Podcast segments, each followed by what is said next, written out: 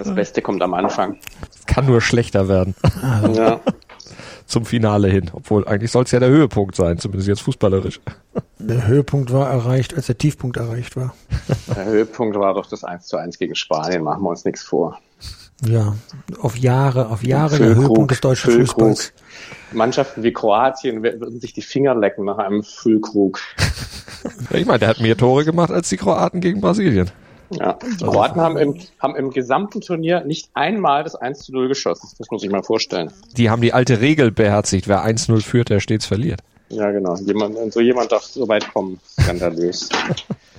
Hätten man die Deutschen gegen Japan nicht 1-0 geführt. Ich glaube, dann wäre alles anders gegangen. Ja. Ich weiß nicht. Ich weiß nicht. Vielleicht sind wir auch nur dafür bestraft worden, was wir verdient haben. Aber jetzt wird ja alles gut mit der, mit der Kommission, die ja blendend überall aufgenommen wird. Also Wie 2004. Ja, ja, als Rudi Völler nicht mehr wollte. Ja, ja. Sollen wir mal anfangen hier mit dem Ich würd sagen, wir sind wir- ja schon mittendrin. wir starten einfach bereit. mal. Fever Pitch, der Fußballpodcast mit Pit Gottschalk. Im Doppelpass mit meinsportpodcast.de. Denn wir haben ja ein paar Fragen, die wir klären müssen. Wie war die WM 2022? Wer wird das beste Team der Welt? Wer der Star des Turniers? Und wer ist eigentlich der größte aller Zeiten? Also wir haben heute ein paar Fragen der Superlative zu klären zum Jahresabschluss hier im Fever Pitch Podcast. Standesgemäß mit Asmus und Gottschalk. Hä? Die Fips Asmussen meinst du?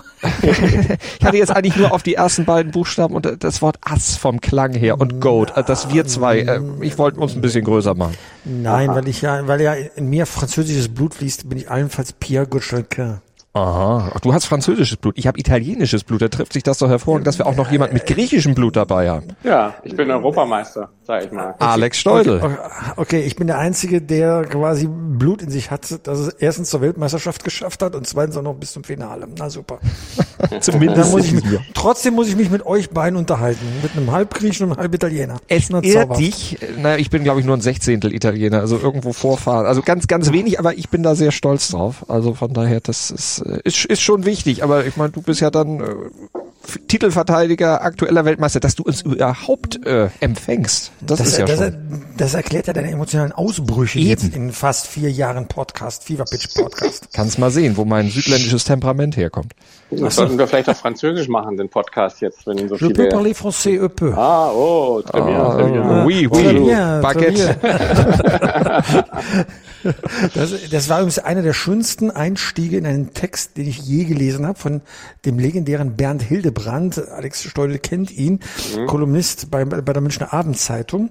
Es ging um die Hochzeit äh, von äh, Lothar Matthäus. Er hat Lolita Morena geheiratet und das Ganze auch in äh, französischer Sprache.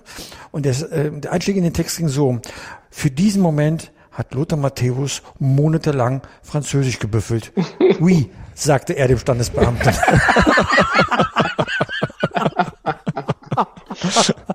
und, und 30 Jahre jetzt oder so her, die, äh, äh, faszinierend, faszinierend. Großartig. Übrigens, Matthäus, vielleicht auch einer für den Kandidaten? Goat? Also gr größter Französischsprecher und größter Englischsprecher aller Zeiten ist er ja schon, aber Goat Fußballer? Go, Goat, vielleicht Greatest of Deutschland, Deutschland vielleicht. Also jetzt, jetzt, jetzt mal ernsthaft, ja. Das treibt die Leute unglaublich um. Ich habe schon so die ersten Tweets abgesetzt zu dieser Frage und auf meinem Facebook-Account. Wer ist eigentlich GOAT? Ist äh, Lionel Messi jetzt in dem Status, größer zu sein als Pelé und Diego Maradona? Ich habe dann noch beiläufig ein bisschen äh, Franz Beckenbauer äh, dann, dann erwähnt, ja also von wüsten Beschimpfungen, wie ich überhaupt den Gedanken haben könnte, nicht Messi zu wählen, ja, du Lappen und fick dich und was ich mir alles, äh, sag mal, in, in, in, schriftlicher Form, äh, sag mal, äh, durchlesen musste, ja, war so, ja, und andere sagten, naja, äh, vergiss mir den Fritz Walter nicht, ja, also für die jüngeren Hörer unter uns 1954, ja, und äh, später noch äh, einen weiteren Fritz Walter bei Waldorf Mannheim, aber ich glaube, der war nicht gemeint. ähm, äh, also das treibt die Leute um. Wer ist eigentlich der größte Fußballer?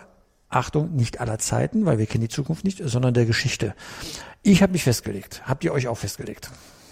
Ich schwanke. Ich schwanke tatsächlich. Und bei mir wäre der Name Lothar Matthäus schon mit dabei. Allerdings, äh, ich glaube, er kommt nicht ganz an denen vorbei, die vielleicht vor ihm waren und die wirklich auch so eine Basis gelegt haben. Also Pelé, Beckenbauer, Maradona, ja, also ich, ich kann da gar keine richtige Reihenfolge reinbringen. Johann Cruyff, Johann, Johann Cruyff, Cruyff, den darf man nicht vergessen. Die vergisst man sehr leicht. Alex, wer ist es bei dir?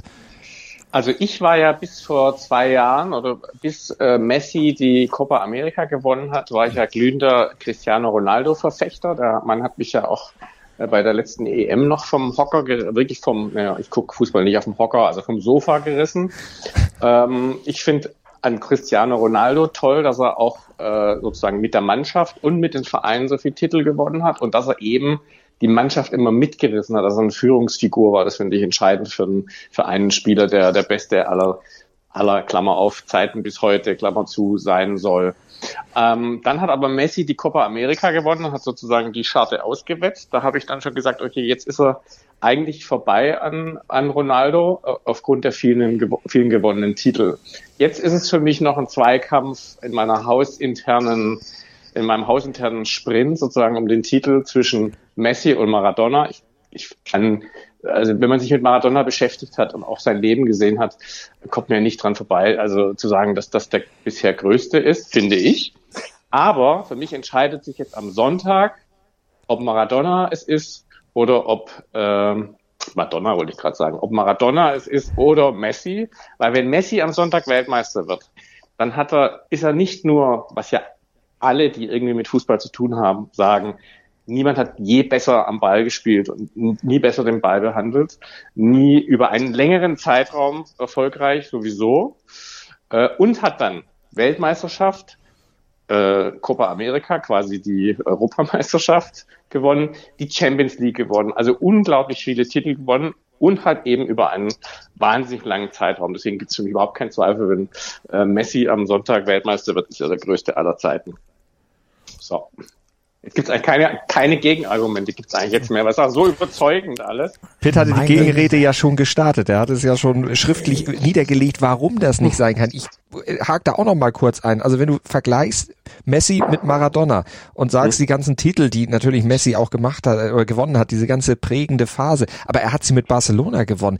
Maradona hat Süditalien auf die Fußballlandkarte gebracht, hat Napoli nach vorne ja, gebracht. Also aber das da wird ja auch viel, ja, das ist wirklich schön, aber das, da wird ja auch viel verherrlicht. Der hat ja nicht mal den Landesmeisterpokal gewonnen, der hat den UEFA Cup gewonnen, der hat den einen UEFA Cup gewonnen und war Weltmeister. Und das zu erreichen, um gegen Champions League Siege, nationale Meisterschaften äh, in zwei Ländern, Europa, äh, Copa America, Weltmeisterschaft, wenn er sie gewinnt. Das heißt, das reicht ja vorne und hinten nicht. Aber mit einer Mannschaft, wo nicht irgendwie ein Xavi und ein Iniesta noch dabei war und irgend so, so ein Glatzkopf da an der, an der Seite Riesenleistung, stand. Riesenleistung, aber das qualifiziert er nicht zum, zum dem besten Spieler der Welt äh, bis heute sich zu qualifizieren. Und ich bin ein riesen Maradona-Fan, das haben wir nicht vergessen.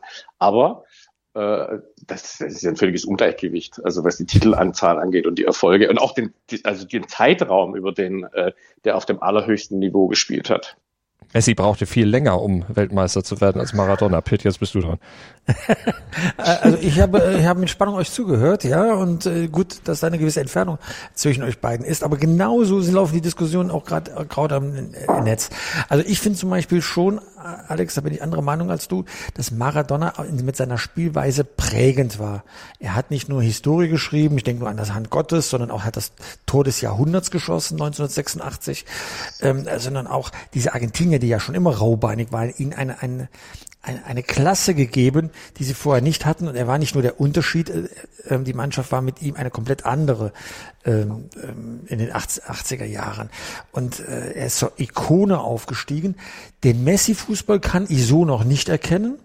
Er entscheidet auch Spiele, ja, aber nicht das Spiel hat er verändert. Das war bei Maradona schon, wie ich finde, anders. Aber über beidem schwebt für mich sowieso, und da sage ich nur ein einziges Argument, nämlich das Wort drei.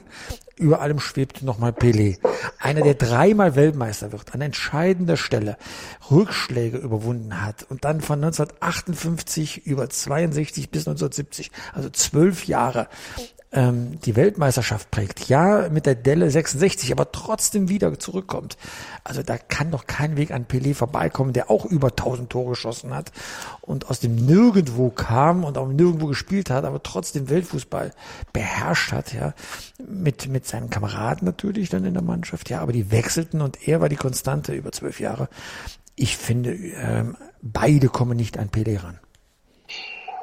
Ja, Pelé hat halt den großen Makel, dass er halt nie, in, äh, natürlich mit der Nationalmannschaft gigantisch und viele Spiele und natürlich wahrscheinlich ein sensationeller Fußballer. Ich kenne es ja auch nur aus dem Fernsehen, weil ich zufällig sozusagen ein bisschen Also später damals Abitur wurde. gemacht, als er, ja. als er das zweite Mal Weltmeister wurde. Aber er hat natürlich nie den auf dem europäischen höchsten Level äh, gespielt. Das wäre natürlich schon spannend. Also ich sage jetzt nicht, dass er das nicht gekonnt hätte, aber wir wissen es halt einfach nicht. Wir wissen nicht, wie er sich da äh, geschlagen hätte damals. Das ist einfach Fakt. Er hat einfach sich da in Südamerika rumgetrieben, äh, während der, der spannendste Fußball äh, in Europa gespielt wurde, sage ich jetzt einfach mal. Äh, Und das ist natürlich schon ein kleiner Makel, dass man eben nicht weiß, ähm, wie das äh, gelaufen wäre, wenn er hier gespielt hätte. Aber finde zu ich. der Zeit hatte der europäische Fußball natürlich nicht die Bedeutung, die er heute hat. Es gab ja noch nicht mal, als er Weltmeister wurde, eine Europameisterschaft. Die ist ja erst in den 60er Jahren und auch gegen Widerstände eingeführt worden. Übrigens genau so, wie wir heute Widerstände zeigen gegen die Nations League. So fing das auch mal mit der Europameisterschaft mal an. An der ersten nahm Deutschland gar nicht teil. Äh, Ja. An der zweiten, bei der, für die zweite hat man sich gar nicht qualifiziert und erst bei der dritten zeigte man den schönsten Fußball in der Geschichte des DFB 1972. So ein kleiner Ausflug für euch. Ja. Man So, muss dazu ja. aber auch noch sagen, dass natürlich Pelé 62 der nur zwei Spiele gemacht hat ganz am Anfang und dann ja nicht mehr dabei war. Ne? Er war ja verletzt. Also ist ja, man zählt natürlich offiziell, aber ähm, richtig Er Weltmeister auch, geworden. er, ist. er, er war auch umstritten, ähm, ob er äh, überhaupt zur WM 1970 mitfährt. Aber du warst halt dabei.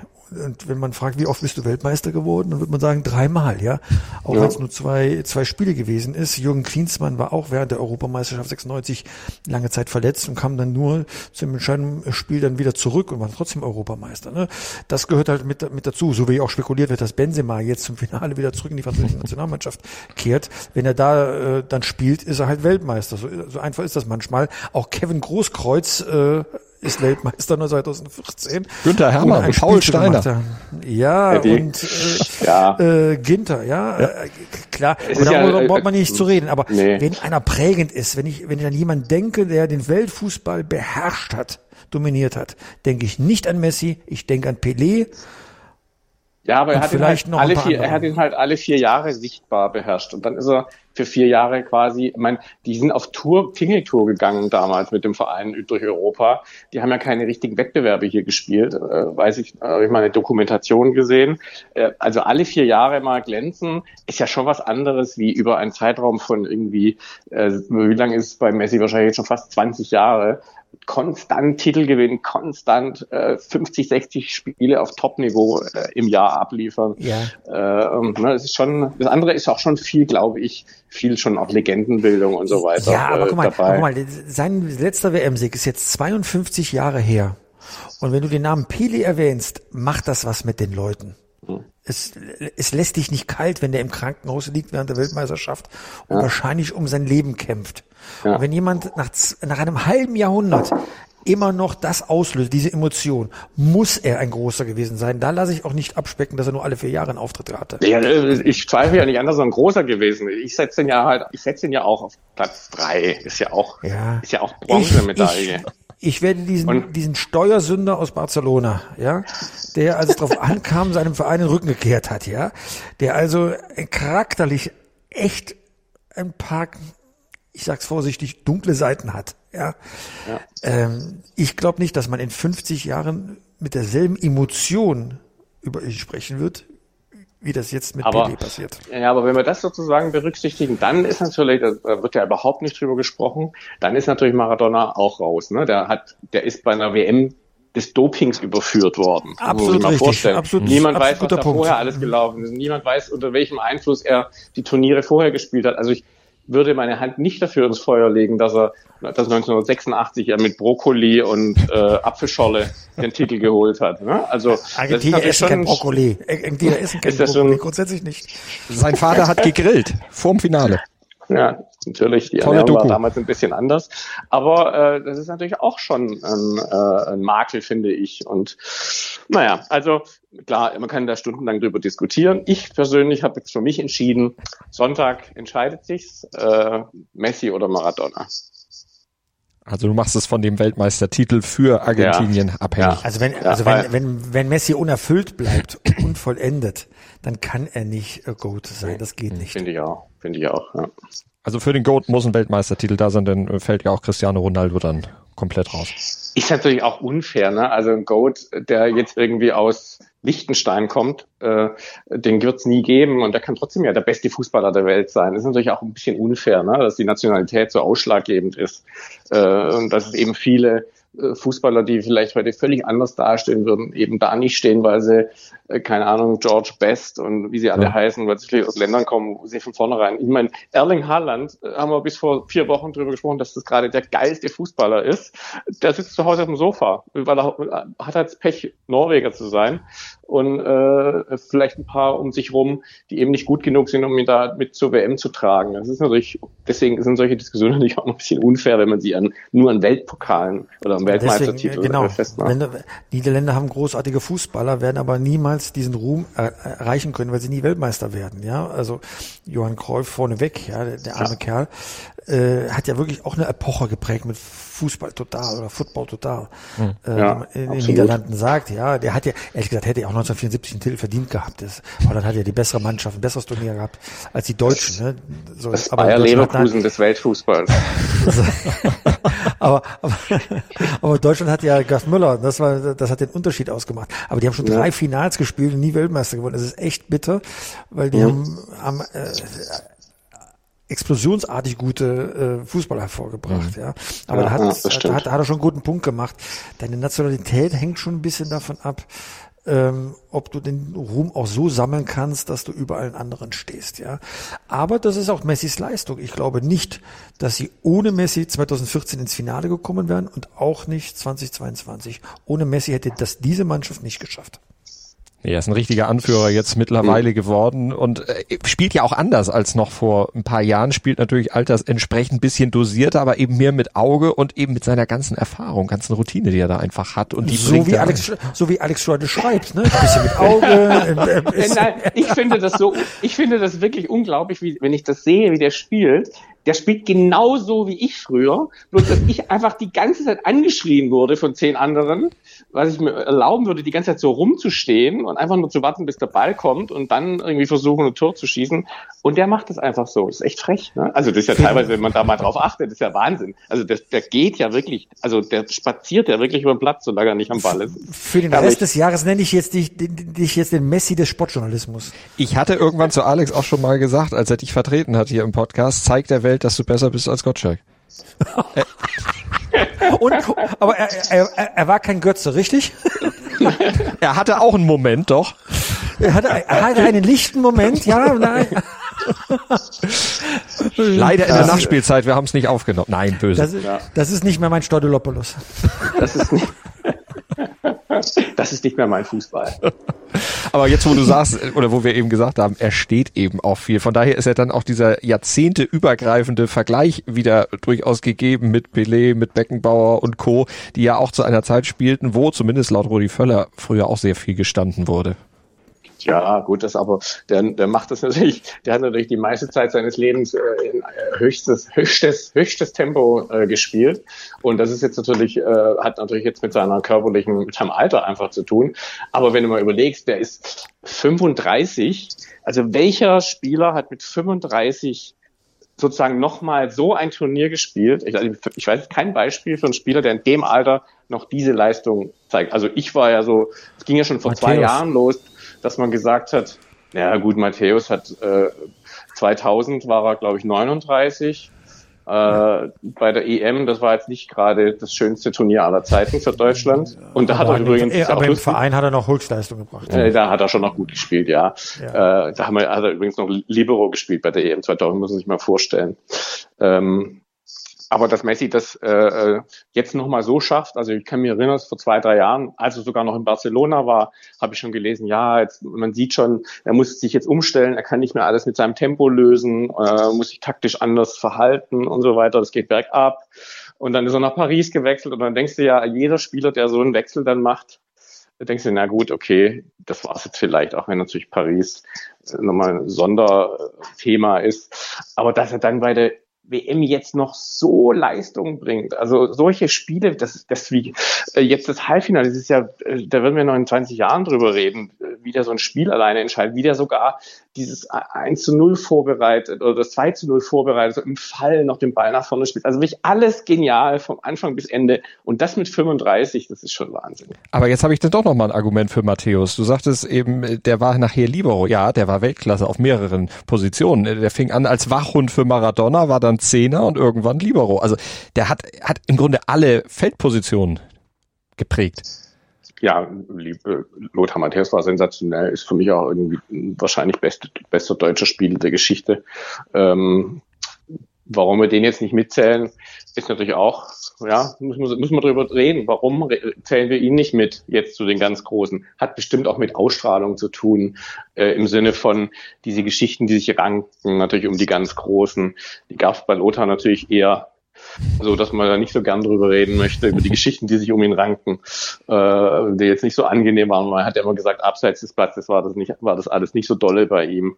Und ähm, dann lieber wie Messi sozusagen nichts sagen. Aber da sind die Deutschen auch ein bisschen besonders. Also wenn, wenn ja. ich war mit Lothar tatsächlich auch äh, auf Reisen im Ausland und wie er dort hofiert wird, das ist kein Vergleich ja, zu dem, wie er oftmals ja. in Deutschland behandelt wird. Das ist ein Weltstar und wird als solcher aber nicht immer und aus verschiedenen Gründen in, in, in der Heimat äh, nicht, nicht behandelt, äh, nicht so behandelt. Ja, das stimmt. Ich finde das hat total schon sehr viel. Für, ja. Ja, das hat viel mit seinen, seiner Öffentlich Öffentlichkeit zu tun. Also ich habe ja auch die Erfahrung gemacht als junger Reporter oder auch äh, als, als er Kolumnist war bei Sportbild, so dass es ja im, im unter vier Augen oder im, wenn keine Kameras und keine Mikros äh, äh, an sind, ein völlig anderer Mensch, völlig anderer Mensch ist, als äh, wenn irgendwo es Klick macht und die Kamera angeht oder das Mikro angeht. Das hat er jetzt ja abgelegt. Also bei Skype finde ich mir zum Beispiel auch toll und äh, stark, äh, aber das war ja eine Zeit lang sehr problematisch. Ne? Also deswegen hat er in der Bundesliga auch keinen Trainerjob bekommen. So, jetzt was den Sonntag betrifft, jetzt mal mhm. kurz dagegen gestellt. Es könnte ja sein, dass Frankreich Argentinien besiegt. Ja, wir sind uns einig, hm, dann fehlt Messi etwas zum ganz Großen. Heißt das aber umgekehrt, Kilian Mbappé dann zum zweiten Mal Weltmeister, also zwei Pokale mehr, ist noch blutjung. Erleben wir da jemanden, der irgendwann der Goat sein wird? Oder fehlt ja. dem etwas zum Goat? Also ich finde, dass der auf, auf dem Weg dorthin ist. Ich glaube, es ist natürlich noch zu früh, äh, das einzuschätzen. Aber wenn man sich jetzt mal anschaut, dass der tatsächlich, wie alt ist er jetzt? 23? Äh, 24? Ja, 23, 24. So, ja. 23, womöglich mit 3 oder 4, 23 zum zweiten Mal schon Weltmeister wird. Die Art, wie er spielt, sensationell. Jedes Mal, wenn der Ball ist, denkst du, das gibt's doch gar nicht. Wie kann man so schnell sein und so äh, dribbeln stark und alles ja, aber was natürlich ein bisschen fehlt, ist sozusagen dieses, äh, die großen Fußballer waren ja die Gestalter, ne? Und er ist ja jetzt eher so ein Außenstürmer, sage ich mal. Genial, aber er ist ja kein Spielmacher, auch wenn er die Zehen auf dem Rücken hat. Das fehlt, finde ich, schon noch ein bisschen, aber vielleicht kommt es ja noch, keine Ahnung. Also es hängt von der Position ab, es hängt von der Nationalität ab, da spielt aber dann auch viel rein, was mit Fußball jetzt äh, nur, also klar, Position hat mit Fußball was zu tun, aber wofür ein Spieler ja in dem Sinne auch nichts kann. Also wenn er seine Klasse mhm. auf, als Außenstürmer beweist, ist er doch eigentlich auch vor allen Dingen, wenn er so prägend ist für eine Mannschaft und auch so viel mhm. Einfluss auf das Spiel einer Mannschaft hat. Er hat jetzt, mhm. was hat er jetzt gemacht? Vier Tore vorbereitet, fünf selber mhm. geschossen, also. Ja, aber da sehe ich zum Beispiel so einen Griesmann, äh, fast stärker, ne? wenn du, wenn du zum Beispiel die Entwicklung auch siehst, ne, der kann jetzt auch zum zweiten Mal Weltmeister mhm. werden und der hat auch die Champions, äh, hat er die Champions League gewonnen?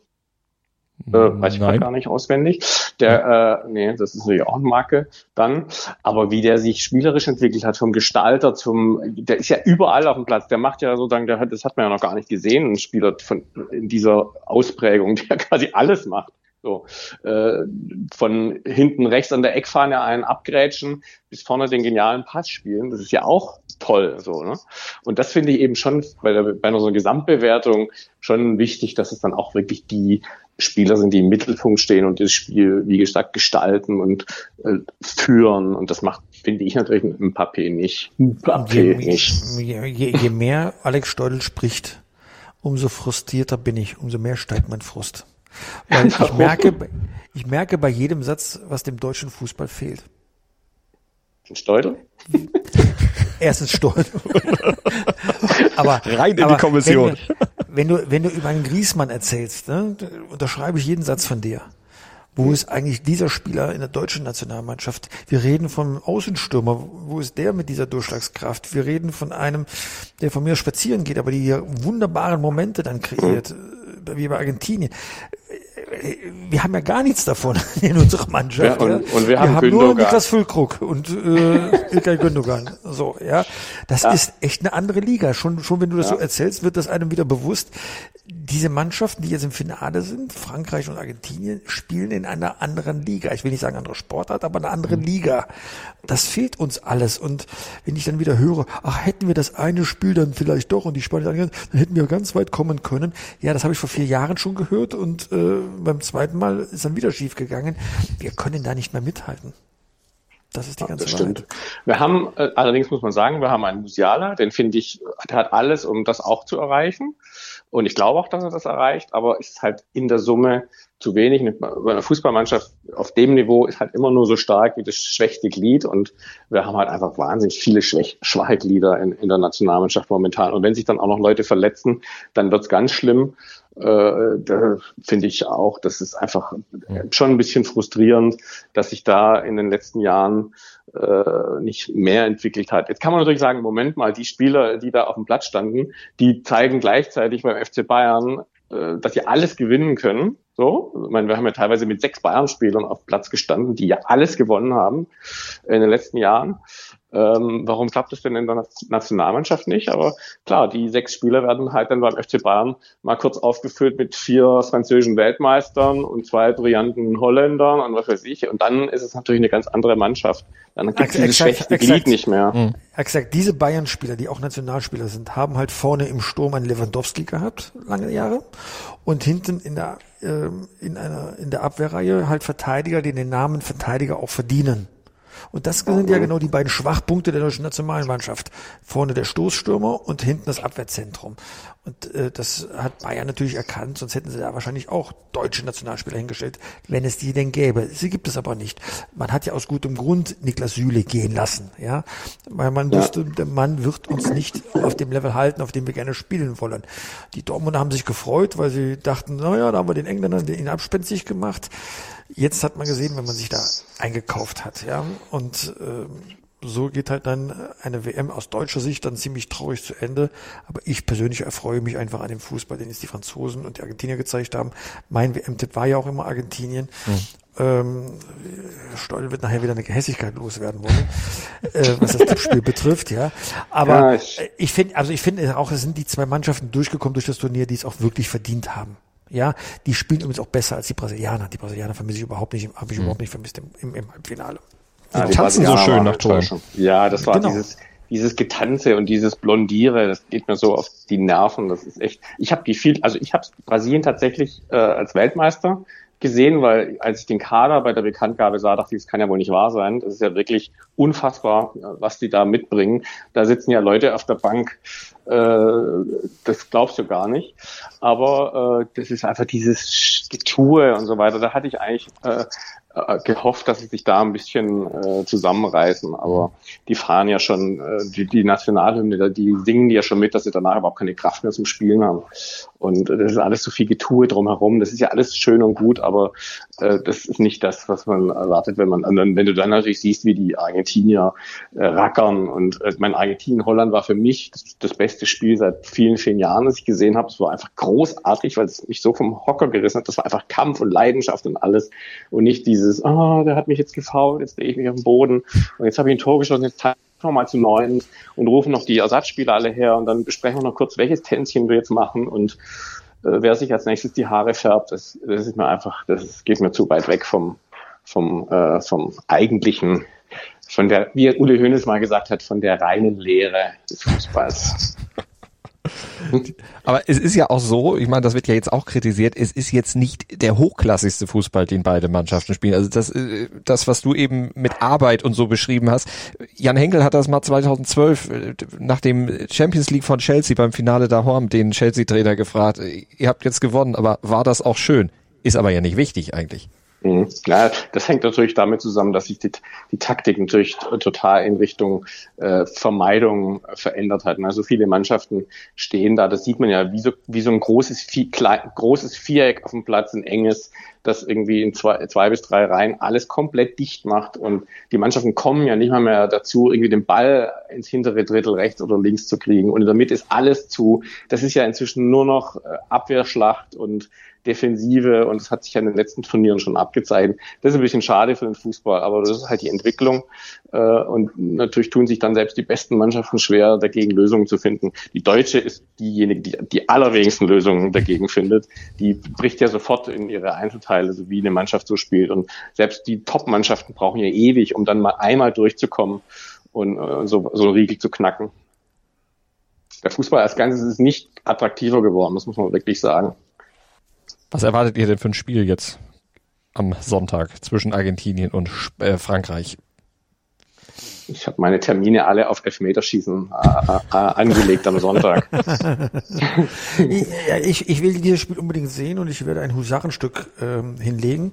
Ich bin ja um 11 Uhr im Doppelpass. Der Doppelpass geht mhm. bis 13.30 Uhr und mein Flieger nach Hamburg um 14.10 Uhr so dass ich dann pünktlich um wow. 16 Uhr dann in Hamburg äh, dann das Spiel im Kreise meiner Liebsten angucken kann. Ja, oder du siehst es im Kreisen über Hamburg.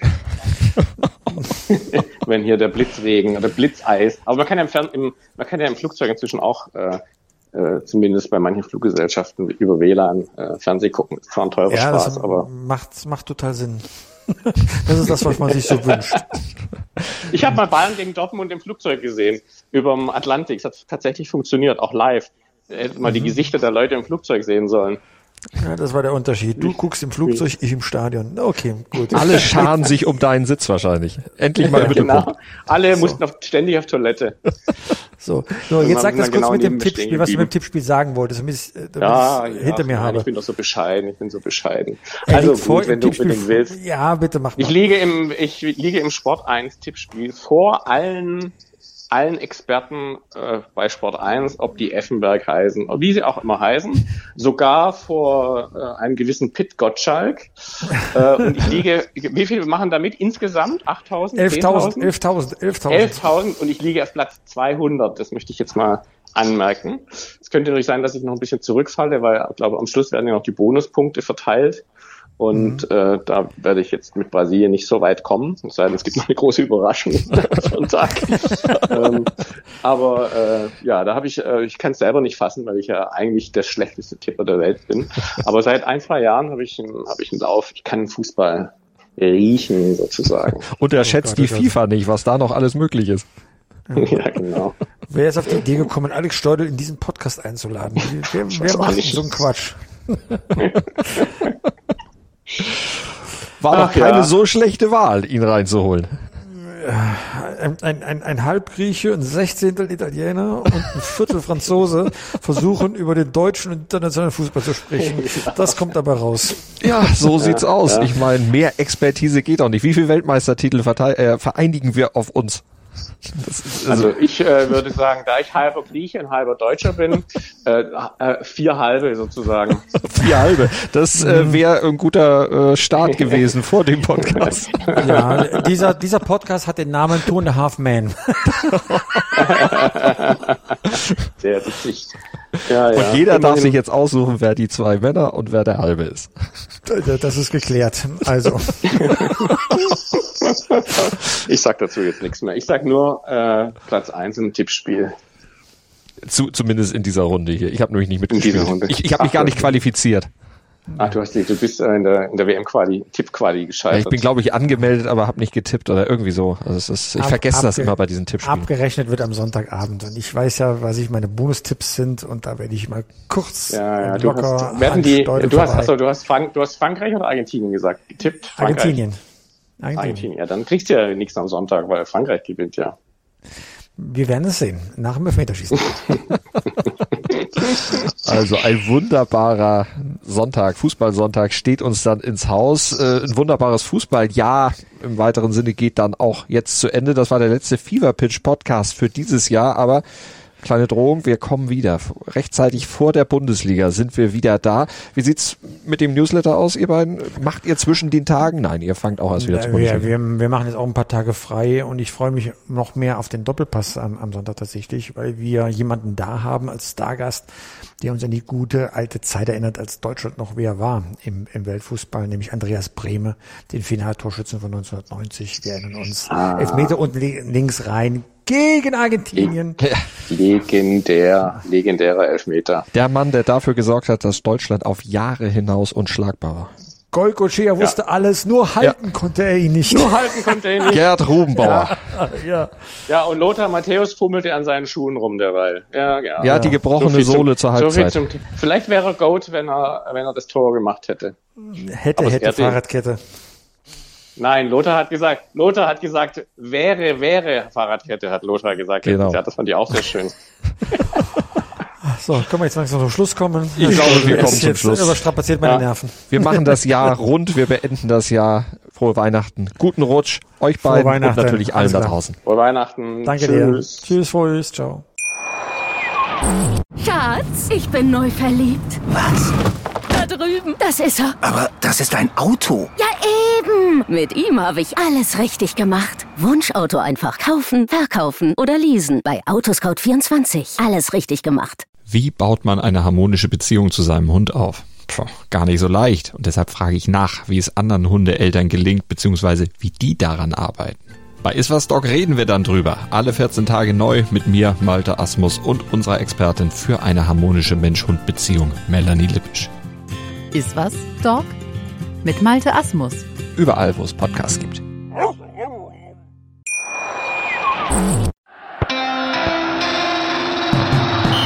Fever Pitch, der Fußballpodcast mit Pit Gottschalk.